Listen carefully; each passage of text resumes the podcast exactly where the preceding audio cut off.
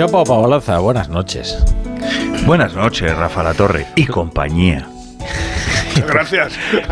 y tertuliano, claro, dice, ¿quién piensa en los tertulianos? Claro. Mm, Chapo, a ver qué traes ahí anotado en el cuaderno.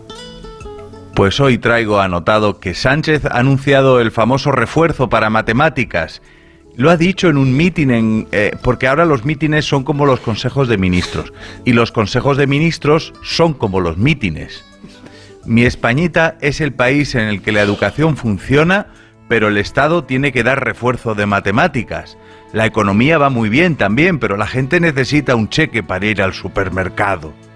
El gobierno saca más pecho que un palomo de sus miserias. Y si el Estado tiene que ayudar a 6 millones de personas, pongamos, pues lo anuncian como si fuera un triunfo. Pobres pibes. Les darán clases de matemáticas. Ahora te viene la patria a decir que 2 más 2 son 4. Lo que sin duda es un constructo. ¿Quién dice que 2 más 2 no son 5?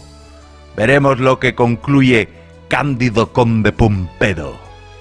O el ministro de Cultura, que dice que va a hacer una relectura de los museos españoles, como contáis, según el etnocentrismo. Deberán descolonizar los museos españoles de una manera transversal. Quitarles esa pátina imperialista en honor de los pueblos conquistados, ya sabes, los oprimidos.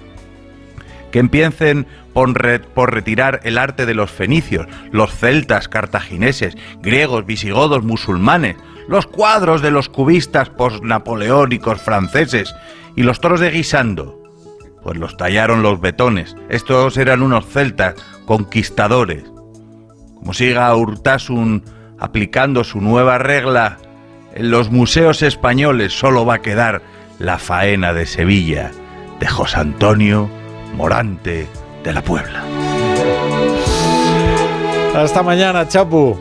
Siempre amanece.